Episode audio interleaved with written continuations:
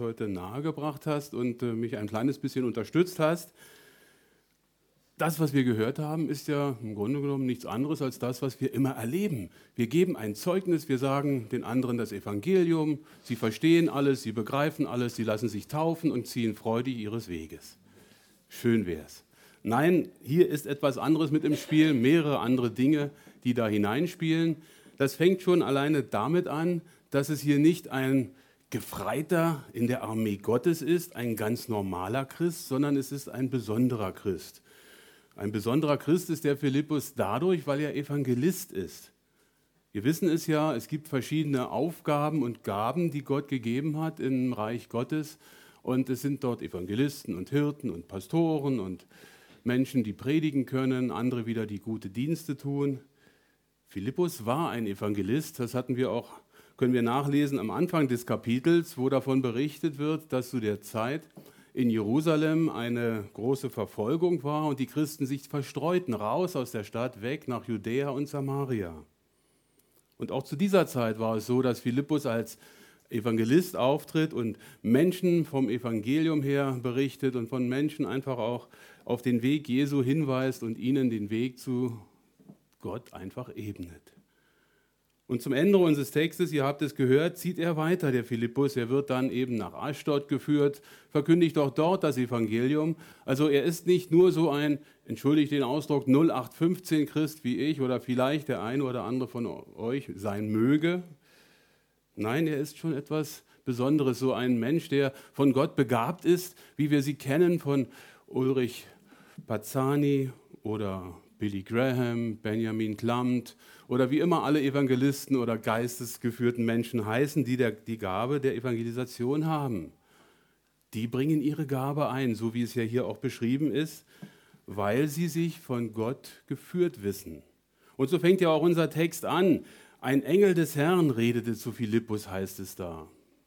Nun gibt es in der Theologie verschiedene Auslegungsmöglichkeiten für diesen Begriff Engel des Herrn. Einmal ist es vielleicht ein ganz normaler Engel, der sowieso für denjenigen, zu dem er redet oder mit dem er spricht, von Gott geschickt wurde?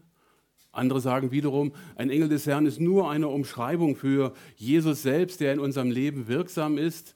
Wieder andere sagen, es ist der Heilige Geist, der dort gemeint ist.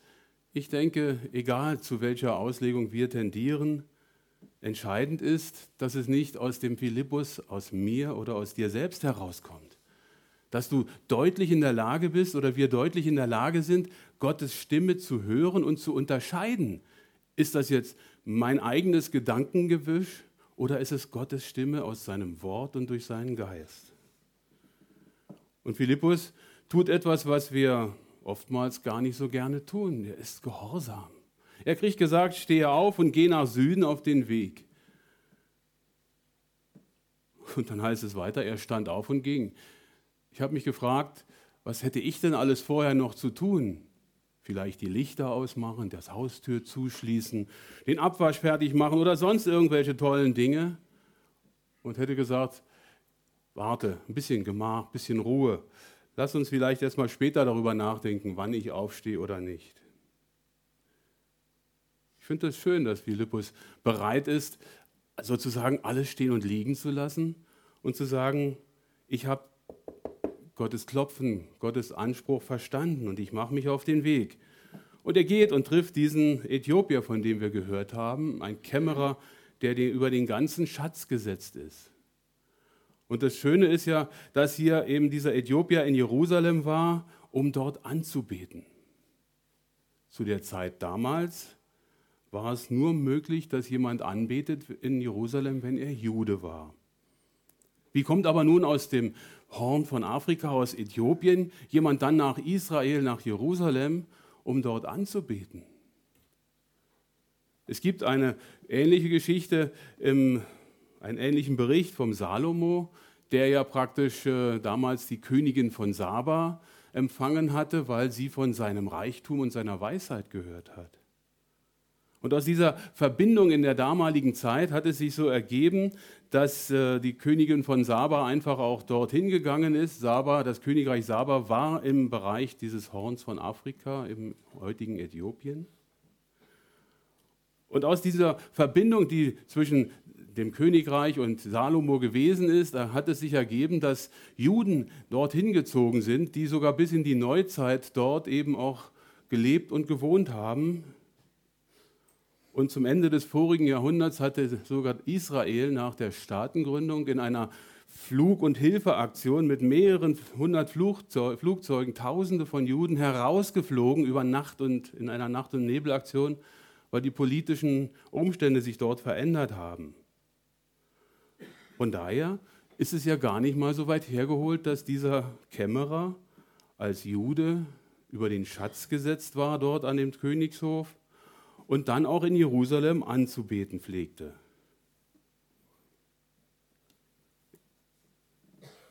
Das Schöne an der ganzen Geschichte ist aber, dass er nicht nur in seinem Wagen sitzt und sich die Sonne aufs Haupt scheinen lässt, dass er die Landschaft genießt oder einfach sich alles anschaut, wo er vorbeikommt. Nein, er hat eine Schriftrolle bei sich. Er liest. Guten Morgen.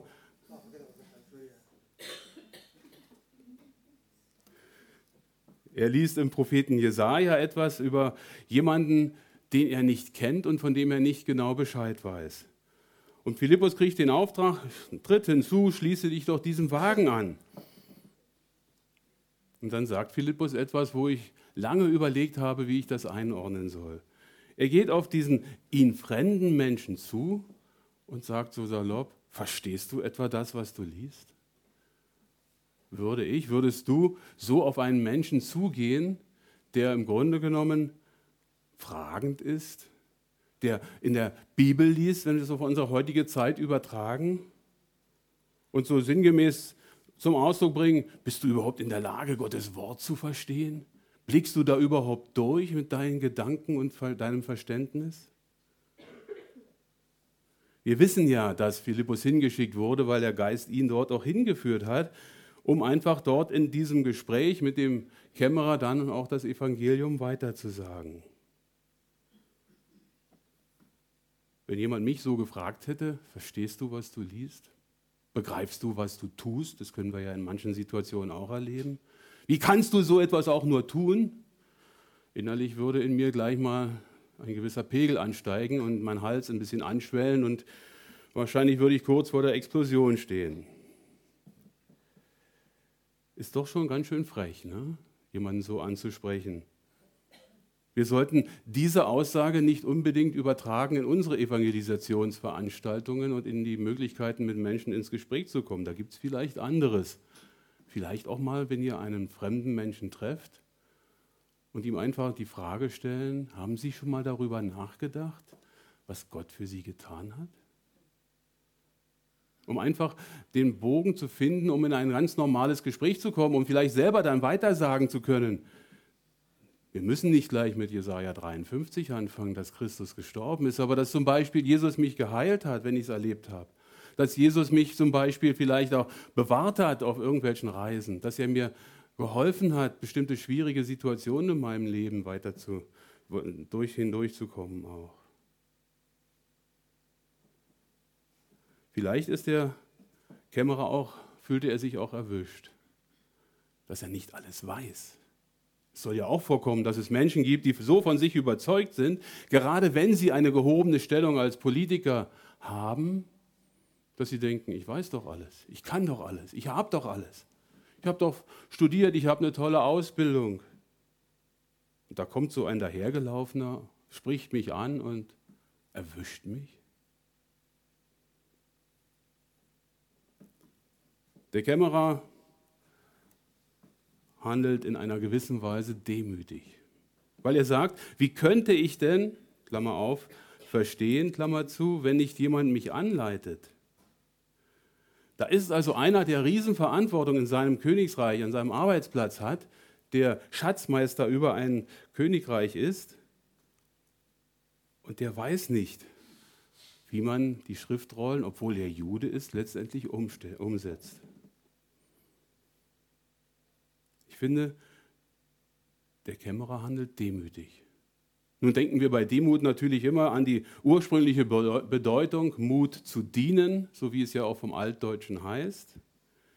Da diene ich den anderen, indem ich meine Aufgaben in der Gemeinde ausführe. Da diene ich ja Gott mit meinen Gaben, aber letztendlich Demut vor sich selbst zu haben, ist für mich, finde ich, auch ein sehr wichtiger Aspekt. Demut vor mir selbst zu haben heißt, mich selbst zu erkennen.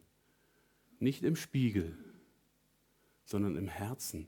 Dass ich ganz genau weiß, ich habe dieses oder jene, was mich beschäftigt, was mir Sorgen und Kummer macht.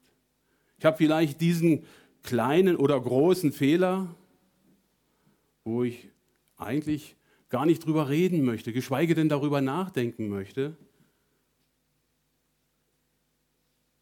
Demütig sein vor sich selber bedeutet einfach auch, dass wir bereit sind, uns auch von Gott überprüfen zu lassen.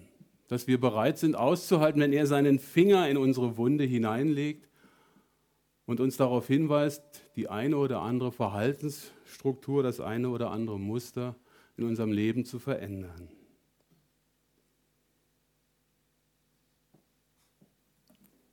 Der Kämmerer liest diesen Text und fragt dann, auch das finde ich schon wieder toll. Nicht oft kriegen wir in persönlichen Gesprächen mit Menschen über den Glauben auch eine Frage gestellt. Was meint denn dieser Schrifttext? Was meint denn hier jemand, wenn es heißt, dass jemand gestorben ist und sein Leben wird von der Erde genommen? Spricht der Prophet von sich selber, heißt es hier, in der Frage oder von einem anderen. Im Grunde genommen, wenn wir das so richtig betrachten, ist der Kämmerer schon ziemlich weit. Er hat ein tiefes Interesse an der Bedeutung des Wortes Gottes. Er möchte gerne nicht an der Oberfläche bleiben, er möchte zu den Wurzeln kommen. Und ich muss daran denken, ich fand das so herrlich, ich habe mal in einem Buch vom Spurgeon gelesen, dass er sich nicht als Fundament als Fundamental, Fundamentist. Ne? Ach, genau. Fundamentalist sieht. Und das sagt Spurgeon, der eigentlich ja ein Fundamentalist ist. Nein, sagt er, ich bin kein Fundamentalist, ich bin ein Radikaler. Ich möchte zu Radix, zur Wurzel hinunter. Und ich finde es so toll, wie auch dieser Kämmerer sagt, ich lese das nicht nur, klappt die Bibel oder die Schriftrolle zu, sondern er geht tiefer. Er möchte verstehen und begreifen, was da steht. Ich wünsche mir, für mich und für euch alle, dieses tiefe Interesse, auch an hochtheologischen Themen, wo wir uns jetzt nicht rantrauen. Aber ihr alle, die wir zu Christus gehören, haben den Heiligen Geist, um zu verstehen und zu begreifen, was Gott in seinem Wort an Fülle und an wunderbaren Dingen bereithält. Philippus tat seinen Mund auf. Oh, was könnten wir alles sagen den Menschen? Wir könnten so vieles erzählen von dem, was wir mit Gott erlebt haben. Wir könnten so vieles erzählen, was Gott für sie getan hat. Philippus fängt einfach mit der Schriftstelle an. Er greift sozusagen den Köder auf, den ihm der Kämmerer hingeworfen hat und fängt genau da an, wo das Interesse beginnt von diesem Kämmerer. Er schwafelt nicht drumherum, er erzählt nicht irgendetwas Persönliches, sondern er kommt direkt zum Punkt, dass er sagt, in dieser Schriftstelle ist davon berichtet, dass Jesus Christus Mensch geworden ist und für dich und uns alle gestorben ist. Denn er verkündigt ihm das Evangelium von Jesus, heißt es in unserem Text. Wir wissen nicht im Genauen, was er sonst noch alles gesagt hat und das Evangelium zu verkünden kann man ja in kurzer Form machen oder auch sehr ausladend. Auf der anderen Seite finde ich es sehr gut, dass er letztendlich auch den Kämmerer deutlich macht, was alles dazugehört. Dass es einfach wichtig ist, dass eben hier ein Weg gefunden wird, um mit Gott zu leben. Und dann ziehen sie weiter des Weges, da heißt es dann, siehe, da ist Wasser, was hindert mich getauft zu werden, sagt der Kämmerer. Ähm, er hat doch über das Evangelium gesprochen. Er hat ihm doch den Weg zu Jesus erklärt. Und plötzlich sagt der Kämmerer, was hindert mich getauft zu werden? In manchen christlichen und kirchlichen Kreisen ist da schon ein Unterschied. Gehört denn die Taufe zum Glauben dazu? Ich bin als kleines Kind getauft worden in der evangelischen Kirche. Ich bin dann irgendwann in den Kindergottesdienst gegangen, kann mich noch an die Kekse dort erinnern. Ist wirklich so. Bin dann aber irgendwann mit 14 konfirmiert worden, habe das mitgemacht, weil es alle so machen, weil es auch ein paar Mark Euro, ein paar Mark gab, damals noch D-Mark. Hab dann Gott einen guten Mann sein lassen, wollte im Grunde genommen mein Leben so führen, wie ich es mir vorstelle. Und bin dann mit Anfang 20 in die Situation gekommen, dass Gott mir begegnet ist in der Form einer Schwester, die er da in ihrer Ausbildung als Kommilitonin hatte. Wir sind dann in der Gemeinde gewesen und ich habe Jesus mein Leben übergeben. Ich bin gläubig geworden mit Anfang 20. Und habe für mich selber gesagt, ich bin doch als Baby getauft. Punkt. Ich habe für mich selber gesagt, das reicht. Nun, in der Gemeinde damals in Berlin war es so, dass man da jetzt nicht gesagt hat, das und das ist notwendig, damit du hier Mitglied wirst, sondern dass man gesagt hat, wenn du möchtest, kannst du dich gerne taufen lassen. Wir hatten verschiedene Taufgottesdienste, sind dann immer in Berlin in die Gemeinde in der Hauptstraße, in der Schöneberg gegangen, um das Taufbecken dort zu nutzen. Für mich war das kein Thema. Ich war ja entschieden, ich war ja gläubig geworden. Ich habe ja mein Leben mit Jesus geführt. Wir sind dann nach Bonn umgezogen und hatten von der Gemeinde dort eine Evangelisation. Und es war eine Zeltevangelisation, wie wir sie ähnlicherweise jetzt auch hatten. Und es war so ein regnerischer Tag und die Arbeit hat den ganzen Tag schon keinen Spaß gemacht. Und ich wollte eigentlich nach Hause fahren, denke mir, komm, leg dich lieber auf die Couch oder liest ein gutes Buch, als dass du dann nochmal ins Zelt gehst. Und ich habe mich dann trotzdem pflichtbewusst, wie ich als Preuße nun mal bin und auch war, habe ich mich auf den Weg gemacht, habe mich ins Zelt gesetzt, aber ich gebe zu, die erste Dreiviertelstunde habe ich mehr mit mir selbst gehadert, warum ich überhaupt im Zelt sitze, als dass ich weiß, was er gesagt hat. Und plötzlich war ich wach. Hat er einen Vers ausgelegt und da war ich angesprochen. Aus Markus 16, Vers 16. Wer glaubt und getauft wird, wird errettet. Wer aber nicht glaubt, wird verdammt werden. Wer glaubt und getauft wird, wird errettet. Das hat er so für mich ganz persönlich ausgelegt, hatte ich den Eindruck. Ich bin aufgestanden, später rausgegangen aus dem Zelt und habe gesagt, ich lasse mich taufen. Es war mir deutlich geworden, dass es notwendig ist, weil hier und in vielen, vielen anderen Stellen finden wir das ja auch.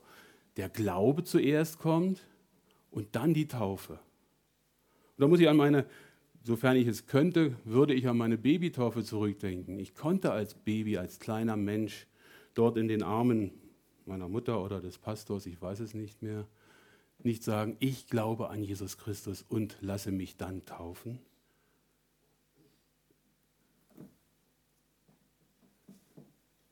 Interessant ist, dass es einen Schwerpunkt gibt im Neuen Testament, gerade bei der Taufe.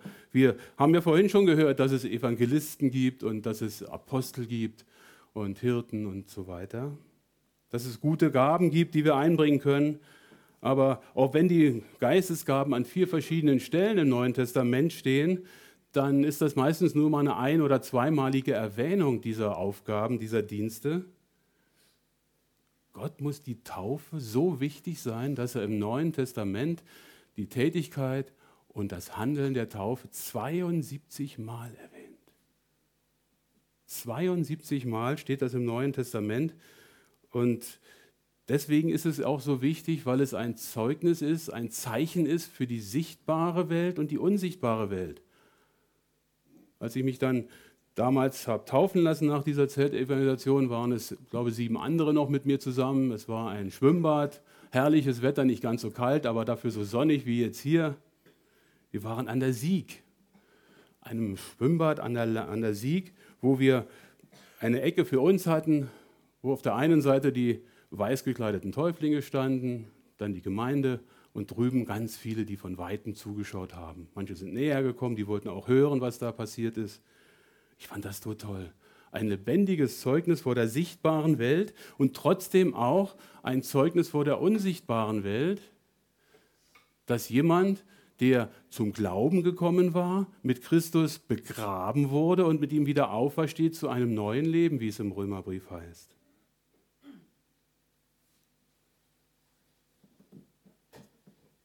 Das neue Leben haben wir, das kann ich auch bezeugen aus den ersten Jahren meines Lebens, auch schon mit unserer Bekehrung. Aber das Tüpfelchen auf dem i, das ist für mich die Taufe.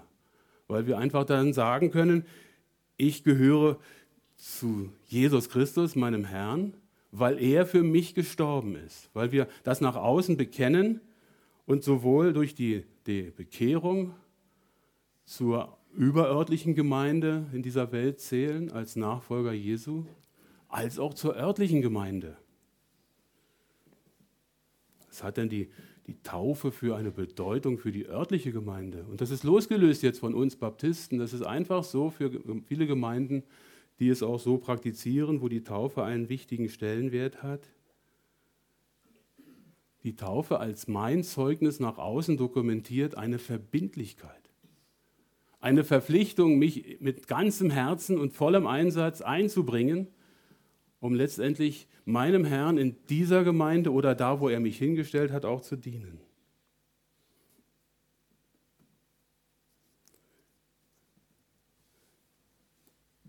Es ist so, dass wir im Grunde genommen dankbar sein können, wenn wir diesen konsequenten Schritt gehen, weil er uns die Möglichkeit gibt, ja, vielleicht auch über diesen Akt oder diese Handlung, diesen Gehorsamsakt, wie es auch heißt, mit Menschen aus unserem Umfeld ins Gespräch kommen können.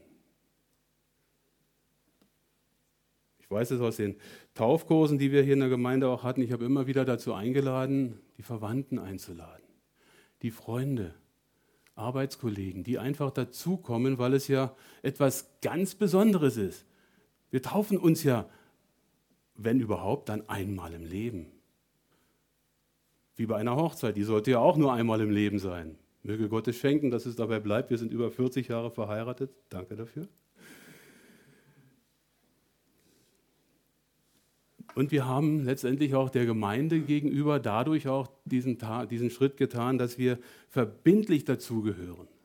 Dass wir nicht nur teilhaben an dem Ganzen, uns erfreuen nachher am gemeinsamen Essen und vielleicht einer guten Predigt heute oder schönen Liedern, dass wir nicht nur konsumieren, sondern auch durch die Verbindlichkeit sagen, wir bringen uns ein mit unserer Zeit, mit unseren Geldern auch, mit unserer Mitgliedschaft in der Gemeinde. Letztendlich schweißt das zusammen, bringt uns zusammen als Gemeinde und zeigt in der sichtbaren und unsichtbaren Weg den richtigen Weg auf.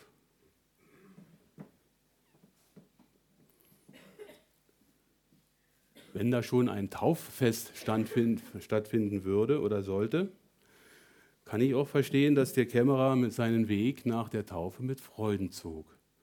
Weil er verstanden hat, was ihm der Philippus erklärt hat, weil er begriffen hat, was letztendlich Gottes Wort an Fülle bereithält und weil er bereit war, auch selber über seinen Schatten zu springen.